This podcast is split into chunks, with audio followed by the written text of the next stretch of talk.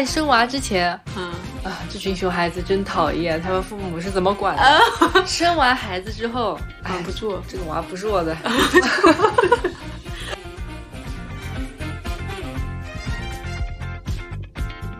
然后有一天他就跑过来找我聊天，哦，然后就开始说他在公司的一些事情，然后分享一些日常。但我第一反应就是，我跟你很熟吗？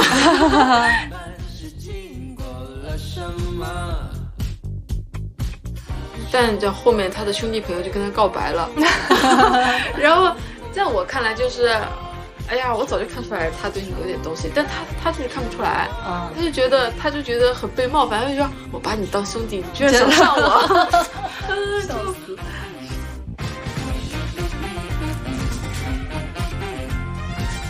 然后他们那个他算小领导嘛，他说你要不来我们部门算了，然后说小秘书来过来给我捏捏肩，我当时立马就生气了，嗯你觉得他没有尊重女性，嗯，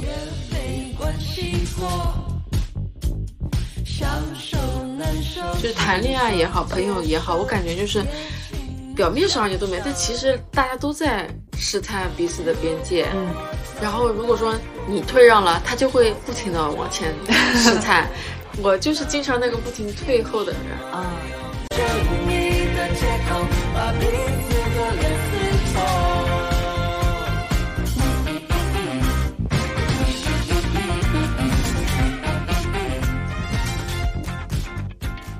，Hello，大家好，欢迎来到此时此刻，我是今天睡了九点五小时的春卷。我是正在逗猫的佳琪。嗯，然后今天跟佳琪聊一下关于边界感的一个话题。然后其实之前我们俩很想聊高敏感，但是准备看书之后就没没有后 没有后续了，然后就没有然后了没。有然后了。然后准备聊边界感之后，我就去查了一下边界感是什么，嗯然后就发现我对边界感的认知不太一样。嗯就以前不是看那种视频，会有那种说，比如说一个人在逗一个猫，然后那个猫很烦，然后标题是讨厌没有边界感的人类。对，然后那时候觉得边界感就是别人来骚扰你，然后很没有边界感。然后后来发现，如果你不懂得拒绝别人，也是没有边界感。嗯，就是你总是觉得你应该照顾到别人，或者别人的事情，你也应该帮他完成。然后发现天呐，那原来我是那个没有边界感的人。嗯，所以说今天就嗯、聊一下边界感。然后关于边界感，你觉得边界感是什么？边界感是什么？嗯，其实我也是个不太有边界感的人，不是，就就是，比方说你说的，就是别人来让你干嘛干嘛，然后我就会想要去做到，嗯。就是说，嗯，特别是比方说在工作上面，嗯。就是布置给我的任务，如果我没有做到的话，我会觉得很难受，啊，就是好像别人拜托我做的事情，我一定要完成这种，嗯，但后来就发现，好像没必要，有的需求可能拖着拖着就没了。拖着拖着就没了，对的对的，就也是一个不断在探索自己边界感的过程吧。嗯嗯就可能以前没有太太有边界感，嗯，还有一个是，呃，我查那个边界感的定义的时候，他说边界感就是我的事归我自己管，你的事归你管。然后我发现这难道不就是之前我们被讨厌的《讨厌的勇气》里面的课题分离？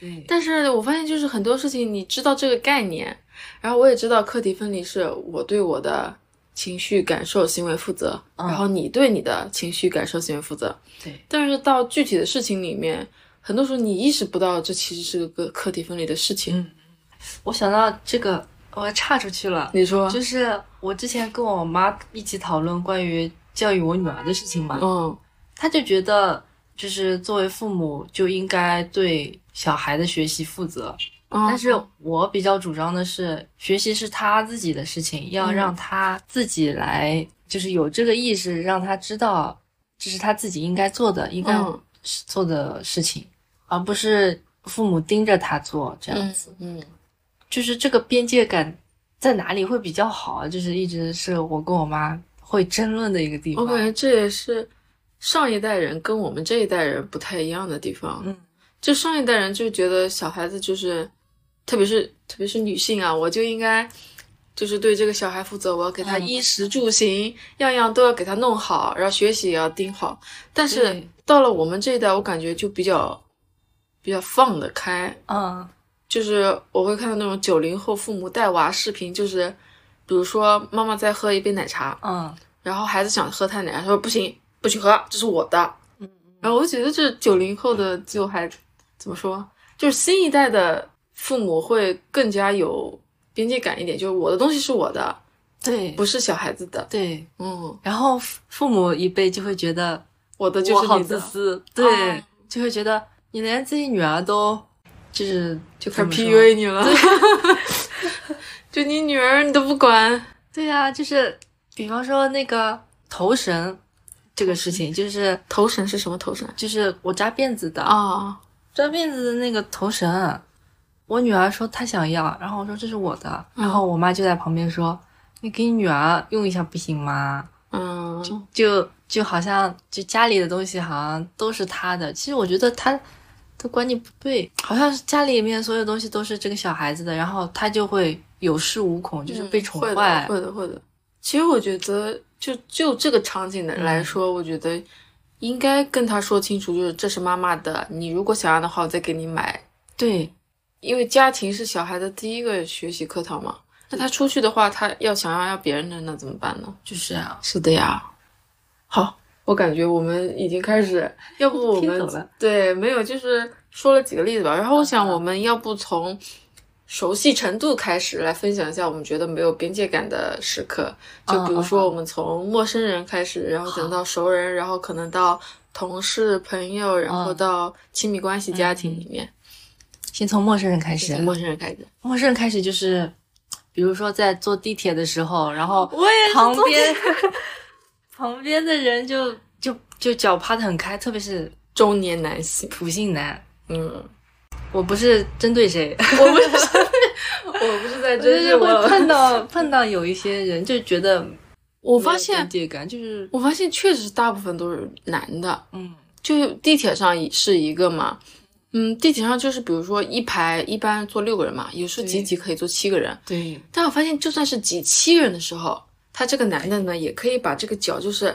岔开在那里，对。因为他完全好像完全感觉不到旁边的人觉得很挤。对呀，然后我就观察了一圈地铁上，就是女生基本上都是脚是并拢的，对的，然后自己占一个很小的一个位置，嗯然后尽量不想跟别人碰到。然后那个中年男性嘛，就很多就是叉开腿，然后玩个手机，嗯就感觉很难受。我有时候我有一回就是挤进来，就是我们六个人一排，其实已经很挤了，但有一个人就是挤挤过来又坐了进来，嗯然后我想跟他拉点距离呢，也拉不开。啊，对的对的，然后我又不好意思跟他说，最后我就决定站站起来嗯了，就是完全是被硬挤出来的被那种挤出来，我宁愿站着。还有就是，就是我接孩子的时候，嗯就是因为呃现在都是要接送嘛，然后呃在等小朋友放学的时候，就可能就是有，比如说一年级的呃一二三班在这呃在左边，然后四五六班在右边那种，然后反正我们三个班的家长就挤在一起嘛，嗯。就可能放学的他不是按照一二三四五的顺序出来的，嗯。就有可能先是四班，嗯。然后再是一班，就这嗯嗯这样这种样子的，就是可能年轻人会想，我就排队吧，排排好。就排排好那种，然后就是年纪大一点就会觉得要要在我往前，因为我看不见啊、小朋友嘛，而且就会拉着你的手就往后拽的那种，就是哦，我懂，这个就就是你你往前走也就算了，你你还要跟我有推肢搡肢体接触，我就觉得不舒服。我感觉就是有时候排队坐公交车或者地铁，就是会有那种中老年人嗯，啊，这时候又感觉就大部分都是女性中老年人，然后就是会推搡你。推你对快点走，推你上车，要不然就是抢你的位子卡缝，然后哦走到你前面。你或者跟我说一声，你说你说我看不见你说你让一让啊，或者怎么样的、都可以。直接上手的直接上手就就是不太确实没有太太太多意识，我感觉。对的。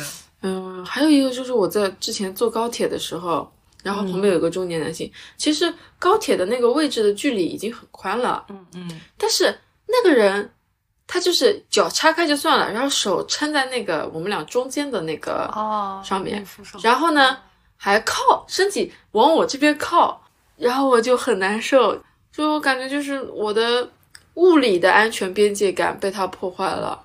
因为我是从苏州坐到上海就半小时嘛，我忍了十分钟，我没忍住。嗯，其实我很想跟他讲，但是我又觉得不知道怎么跟他说，嗯，然后我又站了起来。我好像面对这种冲突的方法就是，我宁愿不做离开，我宁愿站着。嗯，我我还是就是比较主张，就我我以前也会这个样子，就是不太会讲，后面慢慢的就是脸皮厚了吧，大概就还是得讲出来，对，不能让自己难受。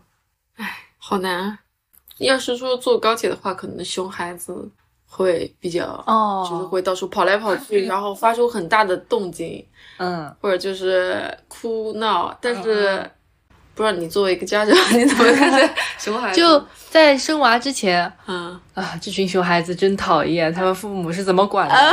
生完孩子之后，哎管不，住，这个娃不是我的。管不住啊，真的管不住啊。对，就是他真的坐不住，嗯，他可能坐下来，要么就是他睡觉了，可以有啊半小时的幸福时光。幸福时光。对，如果他醒着的话，他最多只能坐五分钟。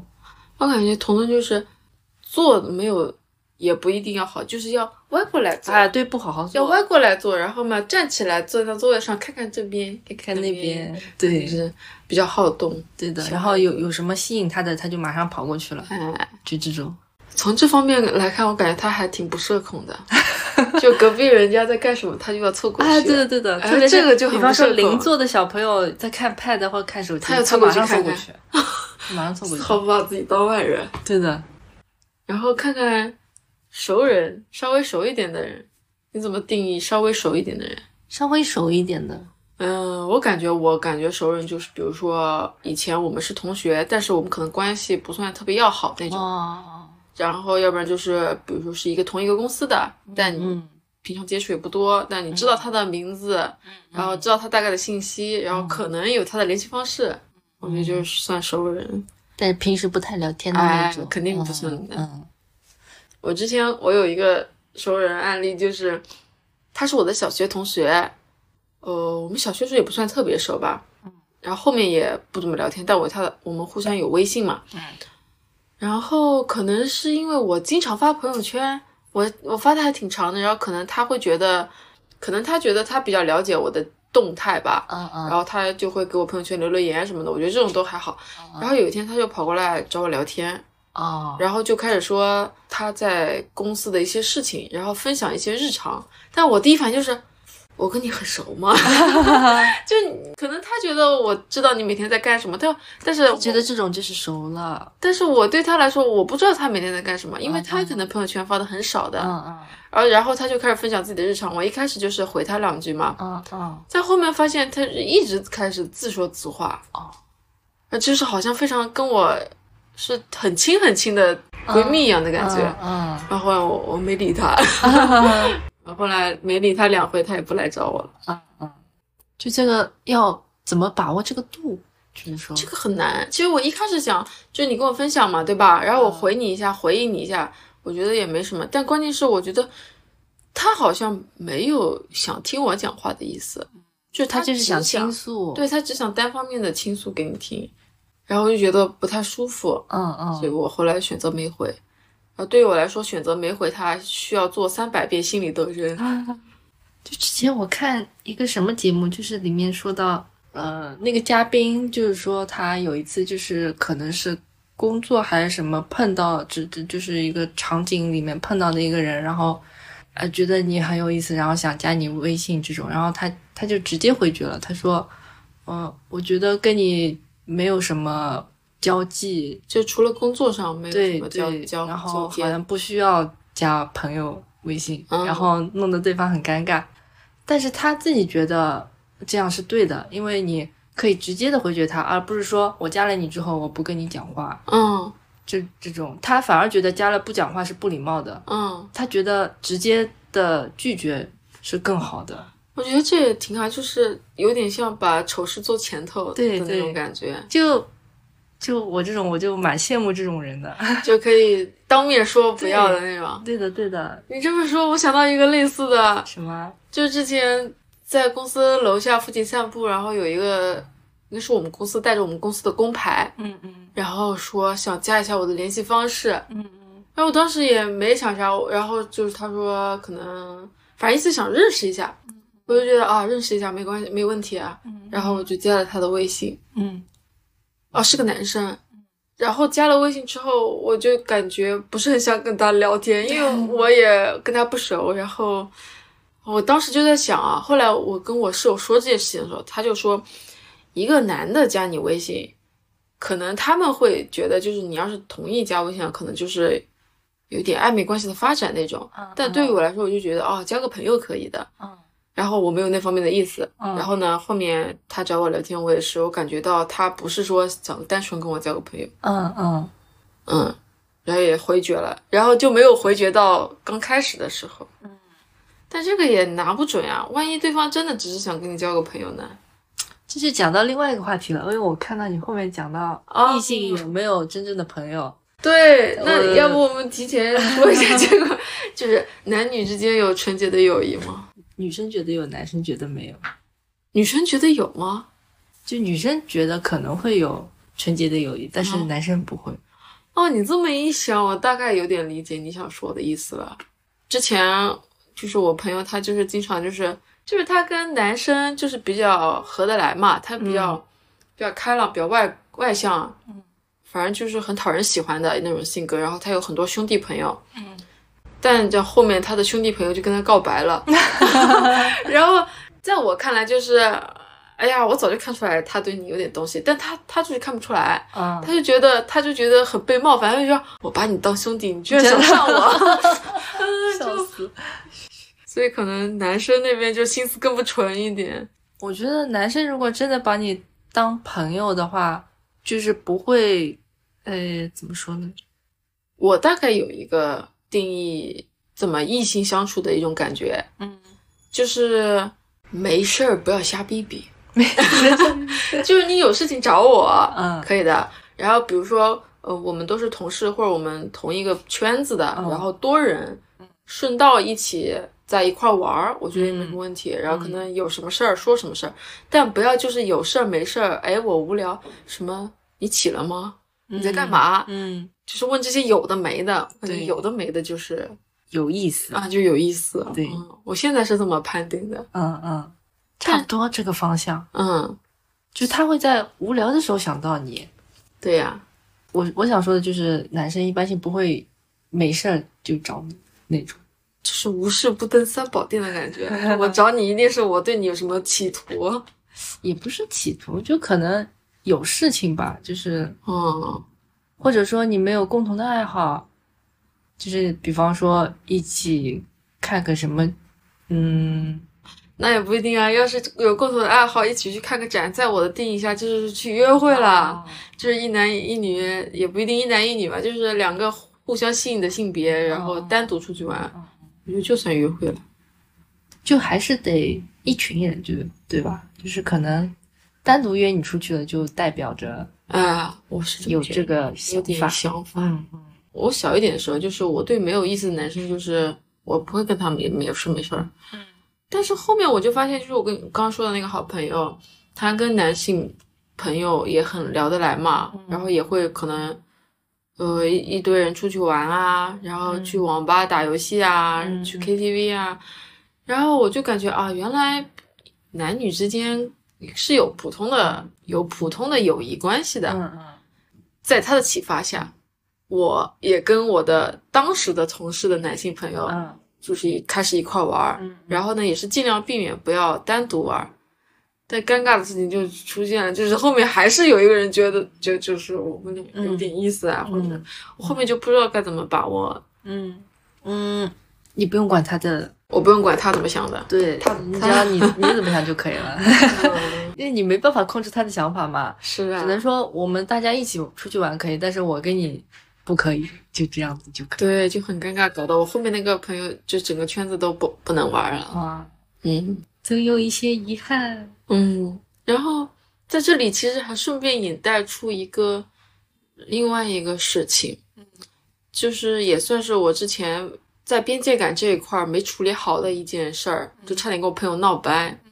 就是情景是这样的，就是刚刚我说那个，我跟几个男性朋友的同事一起会玩儿，然后呢，其中一个人呢，我把他介绍给了我好朋友，啊，他们俩是男女朋友，但是是异地，嗯。但是呢，我又经常跟他们一块儿玩儿，就导致就是她的男朋友可能经常跟我出去玩然后跟他就是反而异地没有没有怎么见面嘛。就一开始就是我们都没有太在意这个事情，因为他也知道就是这个情况，跟谁一起，然后然后也知道我那段时间心情不太好，很需要别人一起玩儿。嗯。然后他也没有说什么，还鼓励我们多就是出去玩儿什么的。但是到后面就是有一点感觉怪怪的，但是我也说不出来哪里怪，就是那种感觉就好像是他有点暗示我说这是我的男朋友，为什么我的男朋友天天跟你出去玩？当然他是有一点开玩笑的语气说的，嗯但是我当时的想法是，他是你的男朋友，但是他也是我的朋友呀，他是我的同事和朋友，嗯然后就导致后面这件事情有点有点弄僵。嗯。我后来总结出了小小 tips，就是好闺蜜，就是我的女性朋友是我的好闺蜜这件事情的优先级，应该在这个男的是我的朋友之上。嗯，我应该优先照顾我闺蜜的感受。嗯，然后跟她的男朋友离得远一点，虽然他是他也是我的朋友。我跟你会有点不太一样，嗯，你说说看，我是悲观的乐观主义。什么叫悲观乐观？我第一个反应是这个闺蜜没把我当朋友，就是你你既然觉得你跟你男朋友比较亲近的话，嗯那我可以离你远一点，或者是离你男朋友远一点，感觉好像有条裂缝了。就是首先第一主观，我跟我闺蜜跟男生肯定是闺蜜摆在前面的。对对对，你如果要是为了别的人跟我不爽了，那我也会不爽。哦，你的意思是从她的角度来看，我是她的好闺蜜，对但是她却觉得你你跟我的男朋友走太近了。对，说明我没有你男朋友重要啊。然后这个时候我就会吃醋，啊我是比较作的人，就是我闺蜜都知道我的一个属性，啊！哎，这个好难分啊，我感觉。就是我跟我初中同学吧，我有一个初中最要好的，以前比较单纯的时候，然后我们俩喜欢过一个男生，哦，这个我也有过。然后后来我就我闺蜜比较重要呀，所以你放弃了？对呀、哦直接不跟那个男生说，哦，那我我小时候还是比较单纯的。嗯我那时候初中吧，也是跟好朋友喜欢同一个男生。嗯那我当时的感觉就是，咱们公平竞争呀，就公平竞争，就谁他喜欢谁呀就是谁呗。嗯，嗯，我比较没有竞争意识，哎，没有竞争意识。我觉得，我哦，我知道，我当时的想法就是，这不影响我们的感情。嗯嗯嗯，我可能就是这么想，嗯，那时候比较大大咧咧的。我以前还发生过一件有意思的事情是，嗯。我有个就是初中嘛，我有个小学同学在两班，然后呢四班嗯。有一个男生，嗯。他喜欢我朋友，啊。后来他因为什么事情跟我先做了朋友，他知道，然后他知道我、四班的那个男生先跟你做了朋友，对为了靠近你二班的朋友。他没有，他一开始不知道，然后他后来知道了我跟二班的那个女生是小学同学，然后他就叫叫我帮他追那个女生嘛，然后我也帮他追了，就是他写的情情书我都会看一遍，啊 我天哪！然后这是没有边界感吗？后面还有狗血，后面就是我没有帮他追到那个女生，啊，结果那个男生来追我了，就 好狗血！就我也不明白为什么，然后从那个时候开始我就觉得哇。难道男生女生之间没有纯洁的友谊吗？然后我就开始哦有这个想法了。我是这么觉得的，那时候年纪还小嘛，嗯。然后他可能一开始确实喜欢你那个朋友，嗯，然后呢，你帮他追那个人说你们俩经常有互动，对，然后你们俩经常有互动了，然后大家都然后那个时候又单纯，对啊然后就觉得哎呀你也不错，在他在他面前我可以放得很开的，因为我知道他喜欢他嘛，我是什么都会跟他说的，就是我啊，我就是懂那种你知道吗？我懂我懂，然后我其实也是那种不太会看，不太能懂谁对你有意思对的。哦。然后那时候我还去他家玩，然后还跟他一起画画什么的。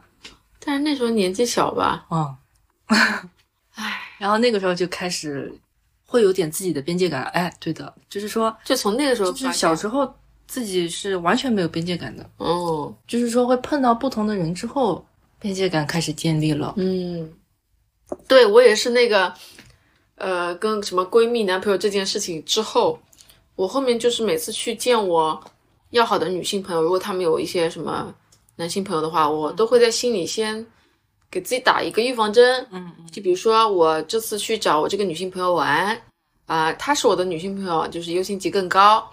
然后呢，这个女性朋友会带一些她的男性朋友过来，嗯然后可能其中有一些是她比较有好感的，那我要离这些男生远一点。我就是提前会给自己打好准备啊，嗯这些男的是更远一边的人，嗯就要跟他们保持边界感。嗯嗯，是的，嗯这个是男女之间的边界感。嗯，对。那要不讲讲朋友这块儿朋友是吧？啊？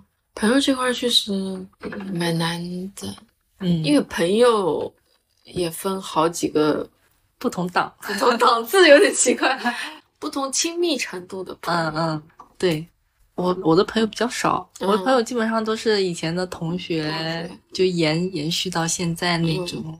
公司同事那种就比较少，就可能你换了一个工作，可能以前的就就不太联系了，对的，嗯就会这个样子。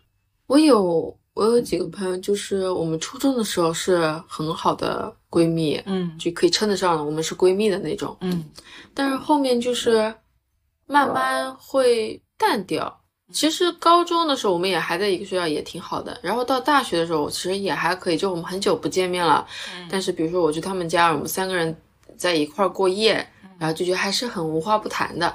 但是等到毕业之后，工作之后，就是因为他们俩就是结婚都结婚了，然后男朋友也都是我们当时初高中的同学嘛，嗯，所以就是会觉得有一点我们走上了了。啊，我们走上了不同的人生道路。嗯然后比如说我们在一块儿的时候，他们的聊天话题就是呃老公怎么怎么样，婆婆怎么怎么样，房子怎么怎么样，然后要准备生小孩怎么怎么样，嗯而亲戚之间的关系怎么怎么样。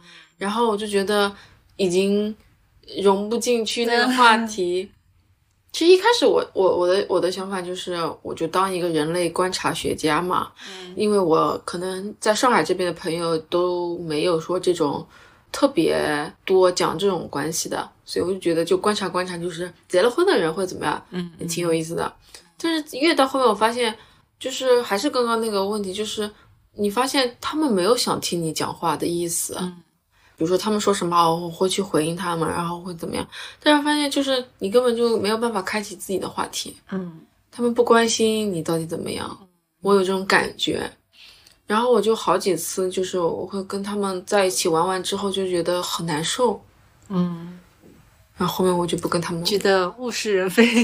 也没有物是人非，我我也不知道怎么说。我刚开始是有一点难过的，我就觉得我们当了这么多年的好朋友，嗯然后现在又渐渐淡掉了。嗯甚至有一次，我其中一个朋友他就是开玩笑的揶揄我，就是说，哎，他们有一次去哪里哪里玩，然后我说啊，我没印象，然后他说哦，没带你，然后他说你反思一下，为什么我们没带你？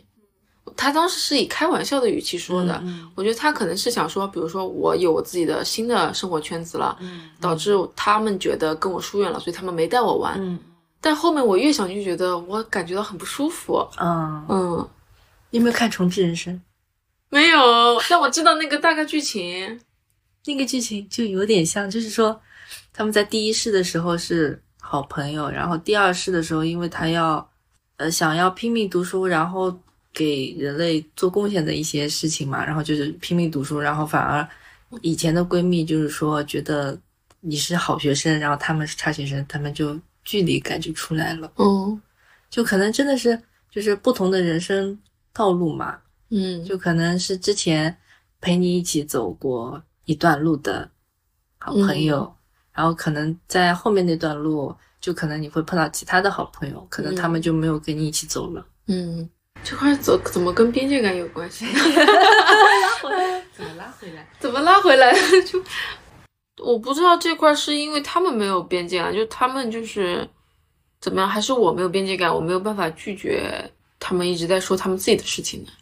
就觉得他们他们不关心我了，他们有自己的家庭，有自己的老公嘛，优先级都比我高。嗯，然后甚至我们出去玩的时候，他们会带自己的男朋友过来，然后我就一直都是电灯泡。我想到另外一个，嗯，就又岔开了，怎么办？吧。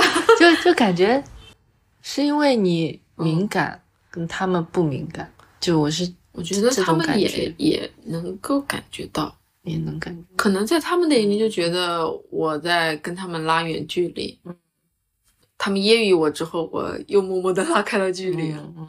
嗯但这个怎么说呢？就没办法的事情，可能是也是现实原因啊什么的，你没办法一直跟他们在一起。这样，嗯嗯就我以以前的同学也是这个样子。嗯毕业了之后其实还好，特别是工作了之后，从事不同的工作之后，还有就是有娃没娃的，啊，我感觉结婚没结婚已经已已经经有点。就以前我我可能是跟我闺蜜一起看电影的，然后就是谈恋爱，然后结婚了之后就没再叫我看过电影。她跟她老公看，没有啊，她自己看。我我有个我有个闺蜜到现在还没有结婚，啊，他为什么他不叫你呢？就是他觉得你有男朋友了，哦，他可能就是他自己会觉得那个就是你已经有男朋友了嘛，就好像跟你就不一样了那。你想跟他？但是我觉得没有，我觉得你跟我还是朋友，还是可以一起出去看电影啊什么的。嗯但是后来他就他可能就是叫了别的朋友出去看，哦，就不太会叫我出去那看。你有跟他说过吗？她也没有专门讨论过这个事情，就是后来哦我有意识到偶尔就是问问他，就是最近有没有干嘛干嘛，然后他说可能会出去看了什么电影啊什么的。啊，然后你想你不叫我，嗯你当时应该说出来，你说你可以，你你也可以以后看到叫我呀，嗯你跟他说一个是物理距离物啊。理距离，对的，就跟他住的也远了。所以就是你是你上次不是跟我说，就是你对，就是我百度百科查到的，他说嗯健康的个人边界应该具有以下特质：清晰的、保护性的、坚固但灵活的、为自我建立的。然后你说又要清晰，然后又要灵活，你觉得有点冲突，对。对吧？然后后来我是觉得你说的它可能会变化，对，这种变化可能怎么说呢？就是随着你们的交往的深入，嗯可能你们的边界感就是会越来越亲密一些。嗯，然后可能后面又随着慢慢的疏远，你可能嗯也会有一点对，拉开的就是拉开距离也是一个边界感清晰的过程。好悲伤。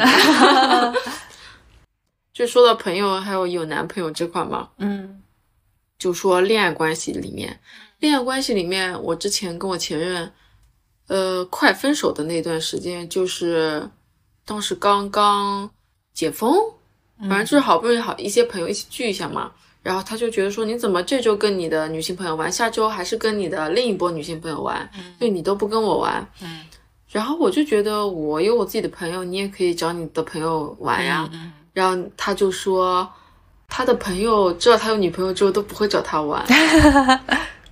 还有他好像意思是因为我跟你在一起了，所以我也不会跟我的普通朋友去玩。嗯，但我那个时候我就觉得，咦，你觉得不舒服，就感觉他好像在 PUA 我，还是怎么样？嗯？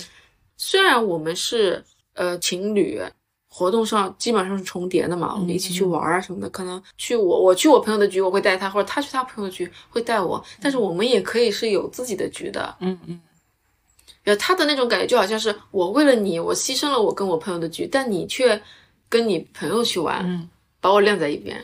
我觉得这里就是我们俩对那个情侣之间的那个边界感不太一样。不太一致是吧？嗯这里有两个办法，就是说，就是跟那个表达有关系的，就是可能他、一种是他想融入你的朋友圈，那你说你想不进去的话 你可以一起来。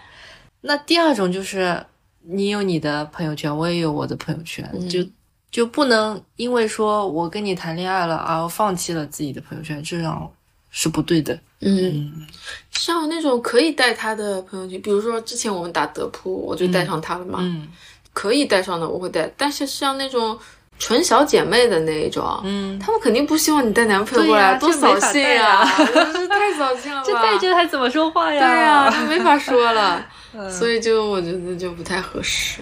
对呀，啊，我跟我老公只有我会说你带我呀，不带，就他很明确的说不带。他说我打游戏，你有什么好去的？后来想想是啊，我我是啊是啊是不想去，是啊，要不然就打球嘛，也不想。也不想去。就他一开始就刚谈恋爱的时候，他会带我打游戏，然后后来怎么不打了？我不想打了，啊，就是买买装备啊，然后打打那种回合制呀、没意思啊。对啊，就觉得好无聊哦。就男生他可以几年、十年一直玩下去，我真的很服。啊，我觉得可能他在那里面已经积累了一定的成就了，对呀、在那个虚拟世界他是有成就，很非常有成就感的人。对我跟他一起聊聊一个，就是他的一个同事嘛，就是说单身的，然后出国玩，然后带回来那种很贵的手表，大概几万块吧，然后他就没办法理解，好像觉得就我跟他差不多嘛，我就是觉得对于名牌那种奢侈品没什么，没什么感觉，嗯就可能有些人觉得它价值很高，就就嗯可能会舍得花钱。然后我就吐槽他，那你在游戏里面也舍得花钱啊？就我也没办法理解你，嗯嗯嗯，就是不同的人有不同的观点吧。我感觉就像奢侈品那种，就是给自己带来的是一种身份的标榜。嗯，然后我感觉在游戏世界也是，你花了很多钱，你氪了很多金，然后你等级很高，你可能是全服多少多少名，其实也是一种有一种优越感，优越感油然而生。这也是提高自信的一种办法啊，好像。但是对我来说没用，因为我知道都是假的。啊、所以你的价值感不能从这些东西里面。对，找我有的游戏我玩完会觉得很好玩，但大嗯。部分时候就是比如说那种什么手游啊那种，嗯嗯。我就觉得我知道里面是假的，然后就是会觉得那些名次也是假的，所以对于我来说没什么意义，嗯嗯，就这种价值感，嗯，给不了你。是更真实的东西。对，然后还有一个也是我好朋友，她跟她男朋友是前任了啊，但是她前任是一个北方的男朋友，嗯你能懂这个意思吗？我不知道怎么说这个，就是。啊，呃可能要开地图炮了。我就 就我感觉北方的男生就是会更传统一些，嗯就觉得我跟你谈恋爱，我们俩是奔着结婚去的。嗯我我是很认真的，我以后是想跟你结婚的。那既然我们俩是奔着结婚去的，那我的钱就是你的钱，我的东西就是你的东西，那你的钱也是我的钱，你的东西也是我的东西。就他会有那种，就是我是觉得边界感不是很清晰。比如说我那个好朋友，她买了车，然后她男朋友就会觉得说，哎，你车能不能给我用？嗯就觉得你的资产也是我的资产，但是我朋友就觉得这是我的车，我凭什么要给你用啊？然后拒绝了他好几次，嗯然后她男朋友根本不能理解，还要跟她吵架。哦，就这就是两个人边界感不同。对我，但是我是很支持我朋友的，嗯哪怕我们是奔着结婚去的，我们现在也没结婚，不是吗？嗯，对吧？嗯，感觉谈恋爱就是一个边界感不断碰撞的一个过程。哎，是的，有些人是吵架就感情越吵越好，有些人吵着吵着就散了。嗯，确实，我感觉不只是谈恋爱，就是谈恋爱也好，朋友也好，我感觉就是表面上也都没，但其实大家都在试探彼此的边界。嗯嗯然后如果说你退让了，他就会不停的往前试探。我就是经常那个不停退后的人，啊，就是这是我们的边界感，然后他来试探我一下，那我觉得我可以做一下可以接受退让，嗯对吧？嗯但是你又发现你退让没有用，因为你退让他会一直一直得寸进尺得寸进尺，啊，就觉得真的边界感这个会很难。嗯，我感觉还有一个就是底线要先立立在那里，嗯，就比如说我不能接受什么什么，你要先说出来。但这个其实有点难。比方说一个你没有没有触碰过的，你说不出来这个底线在哪里。就你可能你自己也不知道底线在哪里嘛。对，我感觉我现在觉得最基本的底线就是人与人之间最基本的尊重啊。但后来我发现这个也很难做到。因为人与人之间的那个对于尊重的这个理解可能就不一样，嗯就可能一开始觉得我是尊重你的呀，嗯但他可能他的尊重跟我的尊重可能是不一样的。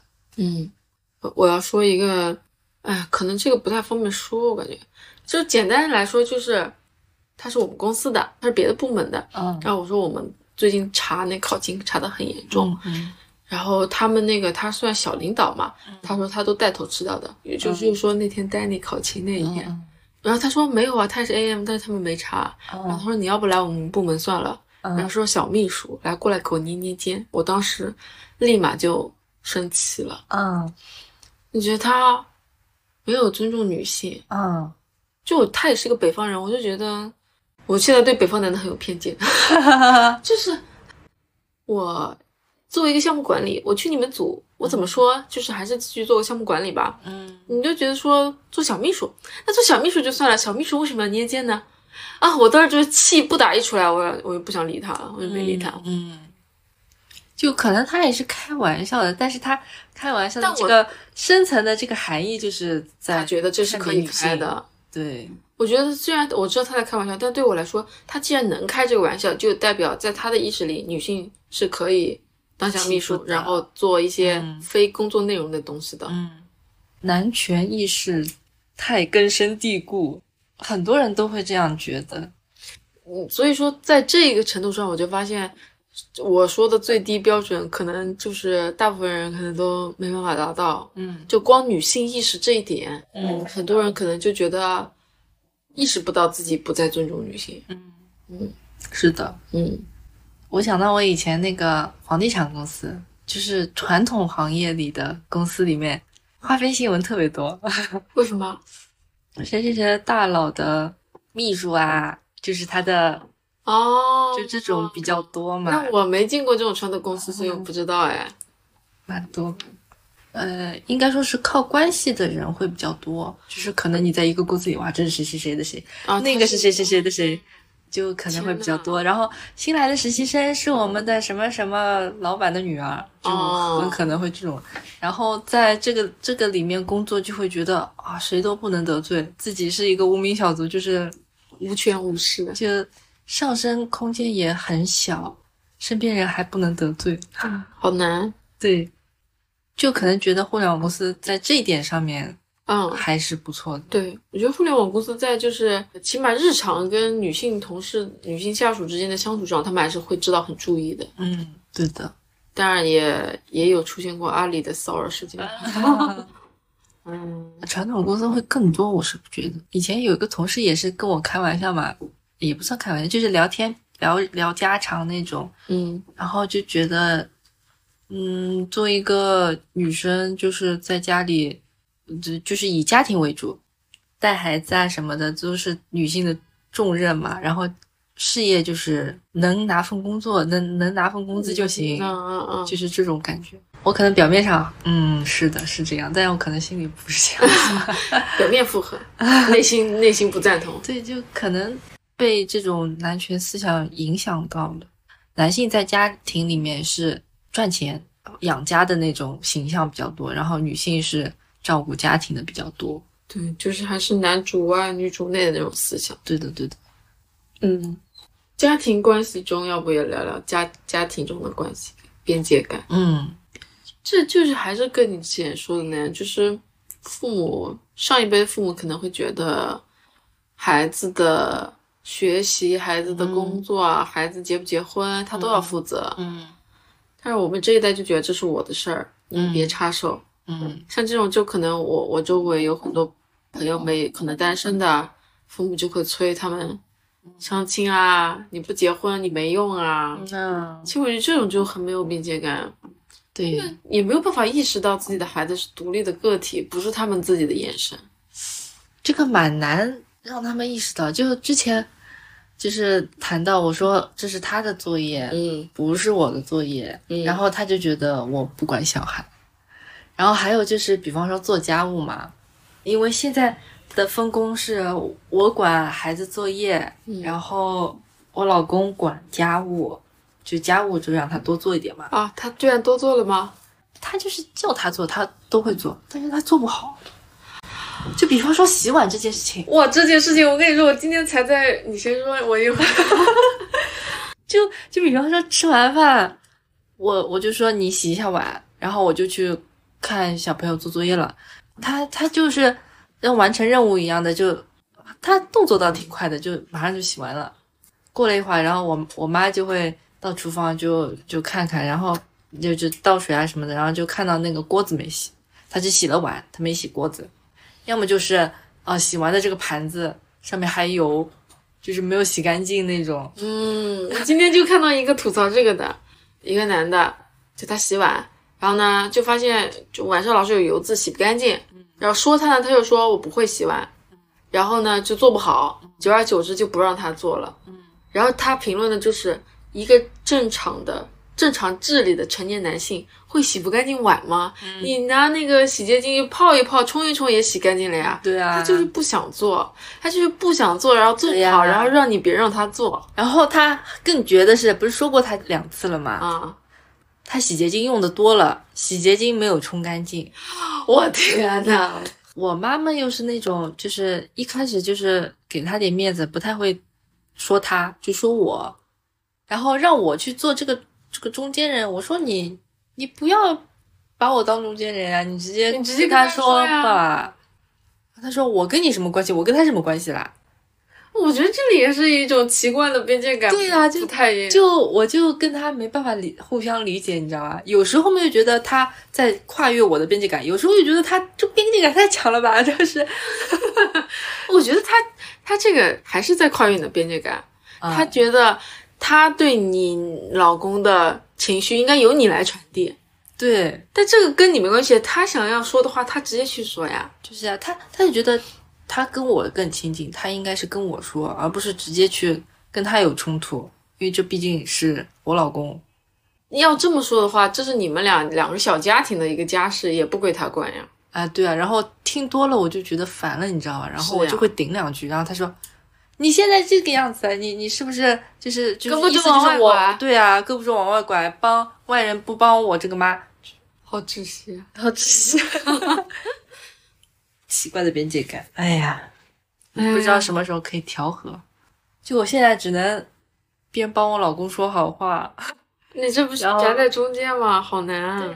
但其实你反过来想，就是我居然没有婆媳关系，也挺好的。就是我婆婆还挺好的，对我感觉一般不都是就是男的夹在自己老婆跟妈妈之间吗？我我我居然是反过来的，反过来，你们家是反过来的。为什么会这样？我老公就是无所谓，都可以，没有边界感的人。他到底是没有边界感，还是他有边界感？这个也是我我问他的，他他感觉他们就觉得他没有边界感，但是他呢是以利益为出发点的，就这件事情对他有利，就是他的事。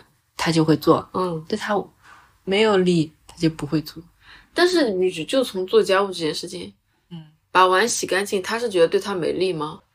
就他就觉得这碗我不洗干净，反正也有女女的会洗，这就是做家务本来就是女他好像生该做的没有这么。聪明，我觉得他就是洗不干净，真的吗？我不信。他就是一个挺粗的人。我要你说到工作做得好，跟上司关系也搞得好，产品做得出来，你洗不干净一个碗，你用这个去嘲讽他，对，我有时候就觉得真的是他运气好，他碰到了嗯赏识他的老板，嗯，就是一直跟着他。我可能没有这个命，我感觉就比方说平时我会有时候会碰到他接电话，给接到老板电话之类的。我觉得他有时候讲话也是蛮没情商的，真的吗？会的。我本来还想讽刺说，是你你跟你老板怎么讲话，你跟你家里人怎么讲话？他可能也不是会太冲吧，就是他就有什么说什么，就是很直男的那种。对，他也不是那种阿谀奉承的吧？嗯，就不会拍马屁，我就说他是运气好，碰到了好老板。贵人贵人相助。对，但是碗还是得洗干净啊，就是这碗洗个碗又不难，再大一点，彤彤都可以洗碗了。就是。哦，他一直说那个等老了要让彤彤做饭给他吃。我说你先做饭给他吃吧。对呀、哦，我还想到一个，嗯。我爸妈虽然不怎么管我吧，我其实我上小学开始我就一个人住一个房间了，嗯。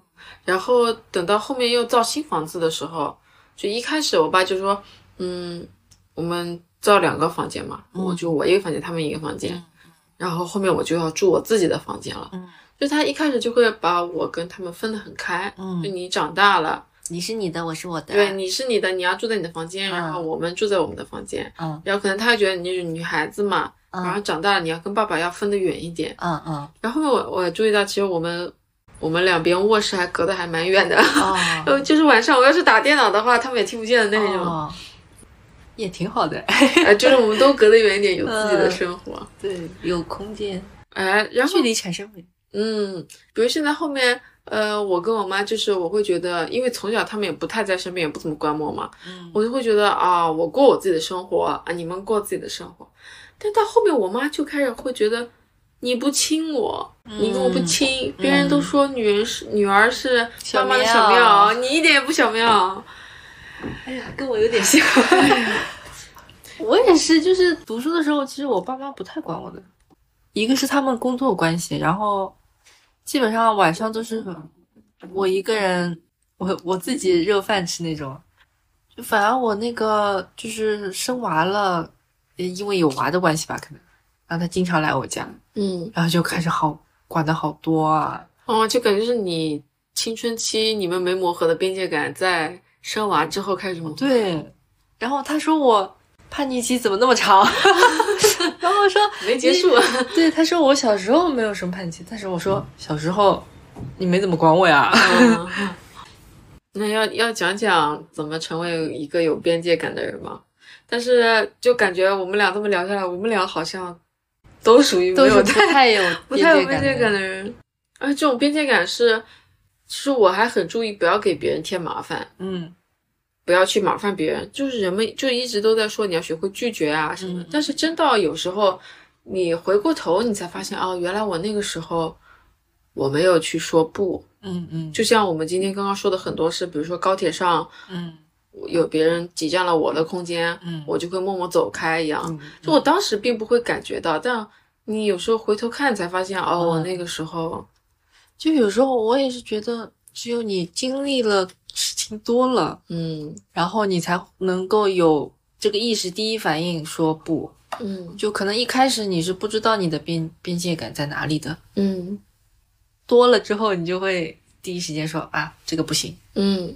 当机立断一点。嗯，所以我我我查的时候，他们一般说就是会提到一点，就是你要重视自己的感受。嗯。就比如说，如果你真的觉得不舒服了，你是可以说的，然后也不要觉得说我的感受不重要，因为你的感受也是重要的。比如说，可能你妈说觉得你自私，嗯，但其实，在你的感受来说，小孩跟你就是分开的。嗯怎么说？其实我我要谢谢我一个朋友，嗯你说到不太喜欢麻烦别人嘛，我也是这样的人。我朋友就是人就是要互相麻烦的。哦，我感觉我妈也说过相似的话。你如果太太不喜欢麻烦别人，反而会造成疏离感。对对对，就是有距离感。嗯你想要有亲近的话，就是会需要互相麻烦，嗯就不要觉得会麻烦到别人。嗯，这个这个，我感觉我是因为我小时候经常爸妈不在身边，所以我很多事情需要亲戚帮忙。然后每次他们帮我忙的时候，就浑身上下透露着一股啊，因为你爸妈不在身边，所以我们才来帮你的。就感觉好像很麻烦到他们，他们很困扰，哦他们其实不想帮我，但是出于血缘上的义务，他们要过来帮我一把，所以让我就觉得我所有能自己做的事情，我就自己做。嗯，然后你说这个朋友，其实这个朋友是小易，嗯说搬家事情，然后我说他他说他搬家可能请朋友帮忙搬啊什么什么什么，嗯然后我说我我不喜欢，我说这种搬家直接请搬家公司两百块钱也可以搞定啊，对吧？你也不用欠任何人情。然后他说：“你有没有想过，你搬家的时候，你请朋友帮一个忙，然后他们答应了，其实你请他们帮忙，其实就是你促进关系的一步。然后他们答应了，也是他们往你走走近了一步。嗯呃，他们答应，然后搬完家，你又请他们吃饭，其实就是说你们的感情就是在这个麻烦过程中更近了一步。嗯，然后我是那个时候才发现，哦，原来可以是这样的。对。其实有一个小窍门，嗯帮助过的人嗯和你让别人帮助你，嗯，其实让别人帮助你的这个人对你的好感更强。对，我感觉我要是愿意麻烦一个人，确实这个人关系会更近一点。嗯他对你的好感度也会更高。嗯，但是在这里面还会出现，如果说我鼓起了很大勇气请这个人帮忙，他拒绝了我，拒绝了是吗？对我会很也会有一点伤心风险。就我会很伤心的。嗯当然，可能这就是试探边界感对，这就是两个人在互相试探边界。可能对他来说，我就是不想帮你这个忙，那他为了守护自己的边界感，会勇敢说不。但对我来说，我好不容易鼓起勇气请你帮我，但是你拒绝了我，那我可能对我来说，我比如说还有类似，我可能可能还会尝试一次两次，但我也可能就是，比如说，如果你叫一个朋友玩。嗯。叫了很多次，单方面叫他他都不出来的话，嗯嗯。对我来说，我就觉得可能他就是不想跟我玩，嗯嗯那我就会默默的保持距离。嗯嗯，嗯，就是在不断试探。就在不断试探边界，那个表情包就是在边缘不停的试探，然后试探之后被打伤了。好，那我感觉关于边界感，要不差不多到这儿。差不多，嗯，可以可以。那我怎么怎么怎么总结一下？需要总结吗？总结不出来，总结不出来，总结不出来。就是一开始我做这档播客的时候，我本来以为大部分时候是我吐槽别人没有边界感，最后发现没有边界感的是我自己。就可能你可以换个角度，就是你在学习边界感，嗯，而不是没有。对，可能就是在不停的试探之中找到自己的边界感，原来在这里。对的，嗯，我觉得就是说到那个一开始拒绝嘛，好难做到啊。就我就是狠不下心来的那种，我可能会，你就像你说的，可能会容忍一次两次，嗯，然后在容忍的过程当中，我发现啊，我没办法容忍，然后我告诉你，然后我感觉我也是这种。哇，有个我有个问题，我想插问一下，可以吗？就是说，如果说有一个朋友，他持续的跟你在输出负能量，怎么办？嗯，就是我之前在听别人的一档闲谈播客的时候，就是前面有一个有一个听友来信之类的环节，然后他说朋友一直在跟他，呃，吐槽负能量，然后可能已经过了很久了，他就觉得很难受，但又跟朋友说不出来。嗯嗯，然后主播就说你还是应该跟他说说你的感受啊，就是因为你们俩是朋友嘛，对吧？嗯，但是我当时就觉得，哼，为什么不告诉他呢？但是自自己的时候，但是当我自己的时候，我后来也是也是意识不到，是到嗯。过了可能我已经忍了很久的时候，我才发现啊，原来这么多个月，可能或者说很长的一段时间内，嗯，他都一直在跟我吐槽负能量的东西，嗯。而我因为可能以前我们都是互相吐苦水，但是后面因为我有咨询师啊，我有各种各样的途径啊，所以我就很少跟他吐苦水了，但他还是在一直在跟我输出情绪，就并不是说我有一个问题你来帮我一起解决，而是我有一个情绪你要帮我一起承担嗯，那种感觉。那我也不知道，这也是一个度的问题，就是我跟我闺蜜也是，就是我我这人是 I 人嘛，嗯，没办法持续性的提供这种情绪情绪情绪价值的，嗯。就是我可能那就隔一段时间，隔一两个月、三四个月，然后跟我闺蜜见一次，然后我们会互相吐槽这种，但是吐槽完之后，我会有一段时间就啊，我懂，就没办法持续性的，因为我感觉就是人的能量精力都很有限，嗯你在接别人的苦水的同时，你就觉得很累。嗯，但这个确实也很难界定，就是就是还是以自己的感觉为主，就是你感觉到不舒服了，你就但是停一下。但是这种接下来的选择，就是对我们来说，一种就是勇敢的说出来，嗯我觉得我不想再听你一直说吐槽什么什么什么。但我感觉对我来说这块很难，嗯嗯所以但是但是我觉得如果你不回他吧，或者说你过很久回他吧，对我来说我就觉得那就好难呀。嗯，我的办法隔隔长一点时间回他，我现在就是对，隔长一点，就时间长一点，反馈的慢一点。嗯。就我以前有呃，在就是公司里面有个同事，就是负能量比较重的那种，就一天到晚吐槽公司，但是一直没走的那种。啊，那不就然后后来是我们的就是吗？然后就是我先走，然后他还没走嘛，他还是会继续跟我吐槽公司里的事情，然后我后来就慢慢的不不回回他了，对，不想听了。怎么办？也是在建立自己的边界感吧，就是觉得嗯我不是太舒服了，我就会慢慢的远离，嗯，这样。因为我自己比较敏感，我就会我希望别人能做到的事情，我会尽量为别人去做，嗯。因为我在各种各样的情况下感受到不舒服，嗯。所以我会尽量在对待别人的时候，尽量去规避掉。让人不舒服的情况。对，嗯，但在这种情况下，你就会发现你注意规避了，但别人没有，这 就是有点难了。所以说高敏感人适合跟高敏感人在一起。哎呀，我但是这还有一个，大家都敏感，会不会就觉得有点寸步难行？累了是吗？就是你会想，这个人比较敏感，那我要是不小心怎么怎么样，会不会他会误会？啊这种会不会？也有可能，嗯就看你想要什么样的关系。嗯，你想要互补的，还是想要嗯一样的、嗯相似的？可能。嗯。我发现我就是虽然就是各种朋友都有，嗯但是我一般待在一起最舒服的都是 INFP，嗯嗯，像你就是 INFP 啊，就就是会比较能读懂对方。就是待在一起可以很舒服，嗯，就不会是说不知道怎么说。就是你在意的点，别人不在意。哎，对，我感觉我一般在别的关系里面，就是我在意的点，我知道他们不在意，我甚至知道他们可能没有那个意思，嗯，所以你也不好是说什么。然后就远离。我哦然后就基本上就是这个样子的。哦，行啊行啊，好吧，那我们边界感到这边，好，希望大家身边都有有边界感的人吧。都可以跟自己边界感相似的人做朋友。嗯，我们这期就到这里。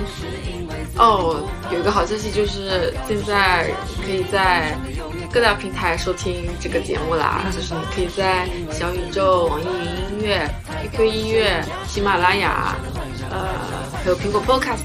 哦，不是很熟练，但是，哎，好麻烦的，传了好几个平台，然后都可以听到了。嗯，那么就到这里，这里是此时此刻，我们下期再见。谢谢大家，拜拜拜拜 Just